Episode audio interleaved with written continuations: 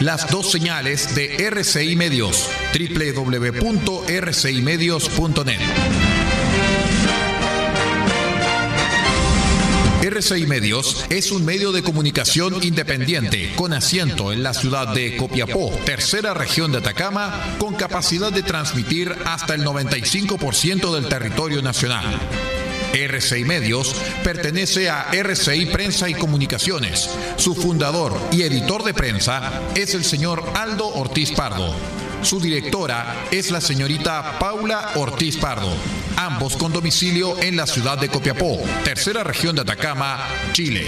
Siga junto a nosotros, acompáñese de la señal de RCI Medios, la plataforma independiente del norte del país.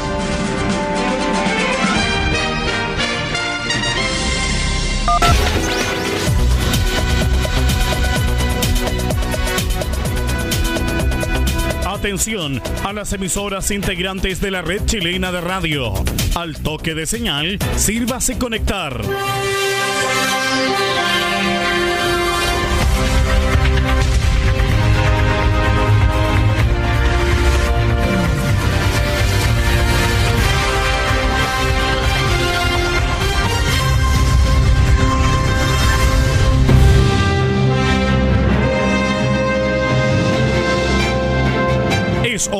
Noticias desde el centro informativo de la red chilena de radio. Comenzamos RCI Noticias. Conectados con todo el país. Estas son las informaciones.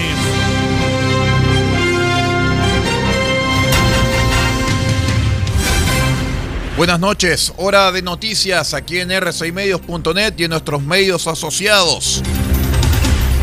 Son las 0 horas con 2 minutos, soy Aldo Ortiz Pardo y estas son las noticias. Les contamos que la concejala Iracy Hasler cuestionó una licitación del municipio de Santiago para la adquisición de vestuario, equipo y elementos de seguridad para los inspectores de la dirección vecinal. El problema, acusó, es que incluye la compra de bastones retráctiles y 100 dispositivos de gas pimienta, sin que existan protocolos y garantías de que se usen correctamente. Según publicó en su cuenta de Twitter, la licitación contempla la adquisición aproximada de 100 chalecos antibalas, igual número de esposas de seguridad, bastones retráctiles y dispositivos de gas pimienta orgánicos. Ante ellos, eh, afirmó que pregunté cuál es el protocolo y aún no existe. ¿Qué garantía tenemos de su uso? ¿Son necesarios para tareas municipales? Cuestionó la concejal. La propuesta sería votada, sin embargo, esto no se concretó. En la instancia, Iracy Hasler expuso su oposición a la iniciativa, argumentando que el rol del municipio es preventivo y los funcionarios no pueden reemplazar la labor de carabineros, sobre todo porque no existe un protocolo para su uso.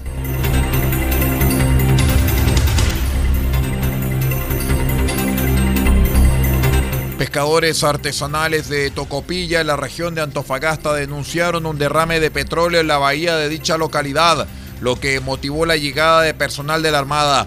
Fue a través de varios vídeos que los pescadores artesanales del sector dieron a conocer una marcha oleosa que abarcaría un perímetro de 300 metros. Buen día para ustedes, para mí no, y los trabajadores del borde costero tampoco. Encontramos ahora en la mañana un derrame de petróleo me parece que viene del barco, sostuvo en ese video.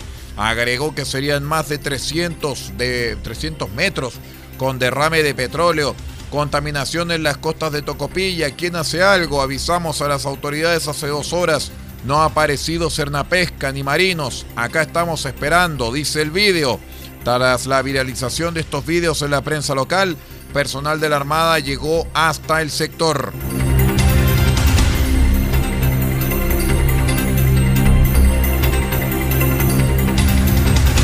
En otras informaciones, el Consejo de Monumentos Nacionales determinó el miércoles mantener la ubicación de la estatua del general Baquedano en Plaza Italia. Por la mayoría de sus miembros, en su sesión plenaria del miércoles, el Consejo revisó los antecedentes referidos al bien desde octubre de 2019 y luego de tomar conocimiento de los resultados del monitoreo reciente de la escultura, relieves y base, que no dan cuenta de nuevos daños de tipo estructural, se acordó ratificar el acuerdo que adoptó en su sesión del 8 de enero de 2020. Eso quiere decir que se mantendrá el monumento en su actual emplazamiento y que se continuará monitoreando permanentemente el conjunto escultórico. De igual forma, se mantiene lo acordado en enero en cuanto a evaluar las iniciativas que puedan presentarse tanto para mantenerlo en el lugar o solicitudes de retiro, traslado y resguardo temporal del bien, poniendo a su disposición las competencias técnicas y la información del Consejo de Monumentos Nacionales.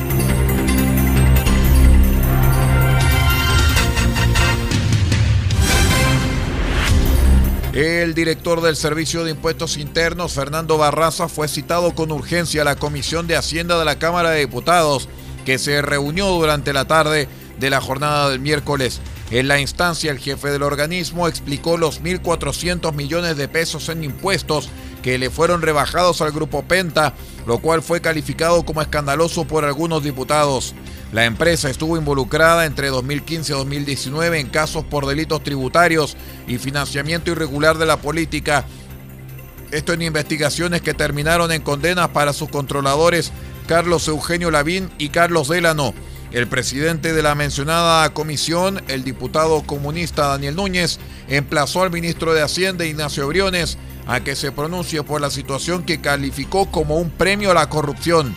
Según reveló Zipper, el grupo económico sancionado por evadir impuestos recurrió al Servicio de Impuestos Internos para que el dinero pagado a sus abogados durante los procesos judiciales fueran considerados gasto necesario, lo que le permitió una multimillonaria rebaja en impuestos.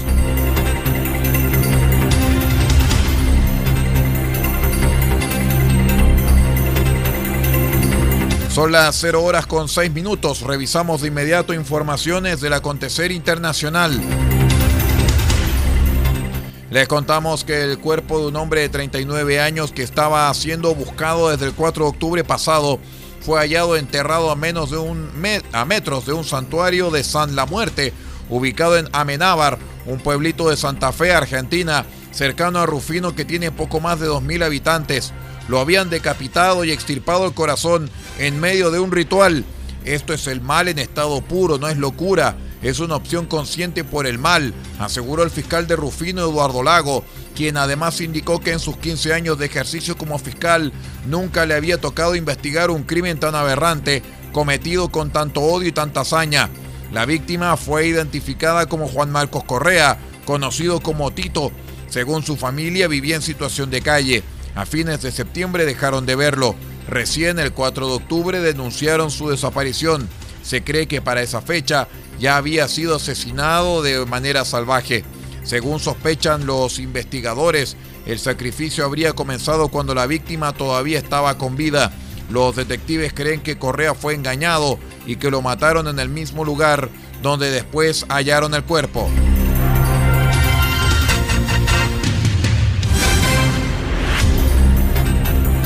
El huracán Z se convirtió en huracán en la madrugada del miércoles sobre el Golfo de México, después de haberse degradado a tormenta tropical en su paso por la península mexicana de Yucatán, y se espera que llegue a las costas de Luisiana en los Estados Unidos.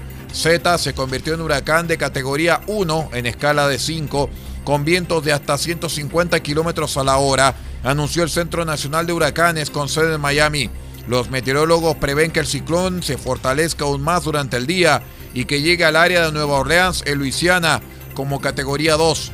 Se ha emitido una advertencia de huracán que se extiende desde la ciudad de Morgan City, Luisiana, hasta la frontera entre Mississippi y Alabama. Además de los vientos y fuertes lluvias, el eh, Centro Nacional de Huracanes también advirtió sobre los peligros del aumento del nivel del mar. Ya está bastante claro que Z golpeará directamente a Nueva Orleans termine de prepararse, tuiteó el miércoles temprano la alcaldesa de la ciudad, Latoya Cantrell.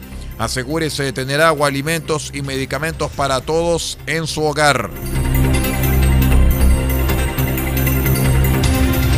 Cero horas con nueve minutos. Es todo en cuanto a informaciones en RCI Noticias, el primer servicio informativo independiente del norte del país. Noticieros hay muchos pero servicio informativo independiente en el norte del país, solamente nosotros. Muchas gracias por acompañarnos. Nos despedimos en nombre de Pablo Ortiz Pardo en la dirección general de rcimedios.net y Aldo Ortiz Pardo, vuestro amigo y servidor, en la lectura de textos. Nosotros nos vamos a reencontrar en cualquier momento. Siga usted en nuestra sintonía porque ya viene Radio France Internacional, nuestro medio asociado, con su programación en vivo hasta la una de la madrugada. Muchísimas gracias por estar con nosotros y que tenga una buena noche.